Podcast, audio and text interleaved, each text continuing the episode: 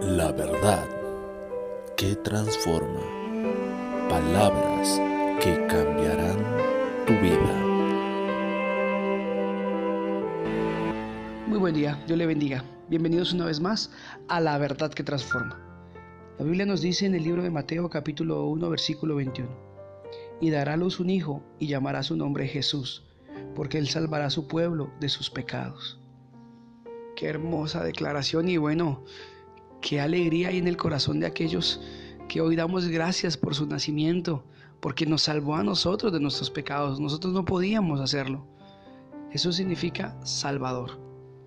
Y hasta su nombre nos deja ver el amor de Dios a través de su Hijo Jesucristo. Nos vino a salvar de lo que no podíamos. Éramos presos y cautivos de nuestros pecados, de nuestra maldad, de nuestra mentira, de tantas cosas que nos ataban y impedían que fuéramos felices. Pero que Jesucristo, el Hijo de Dios, vino para salvarnos. No tengas temor, no tengas miedo. Y te digo, el Salvador del mundo es tu Señor. Si has creído en Él, Él te salvará una y otra vez. Aunque venga el enemigo, por un camino vendrá, pero por siete tendrá que salir huyendo. Porque Él es tu Salvador. Confía hoy. Recuerda, si no lo has hecho, es tiempo de entregar tu vida a Cristo, es tiempo de consagrarte. Y si estabas eh, viviendo un cristianismo a medias, sin compromiso, donde estabas un día en el mundo, un día en la iglesia, es tiempo de consagrarte, porque Él tiene el poder para salvarte. Él tiene el poder para librarte, porque Él es el Salvador del mundo, el que envió Dios para que pueda reconciliarnos con Él. No dejes pasar esta oportunidad.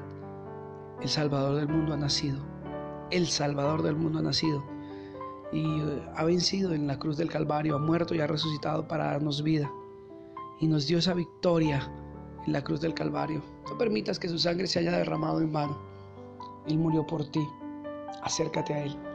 Y recuerda, no hay problema, no hay circunstancia, no hay dificultad, no hay enfermedad que sea más poderoso que nuestro Dios. Él es el Salvador. Dios te bendiga.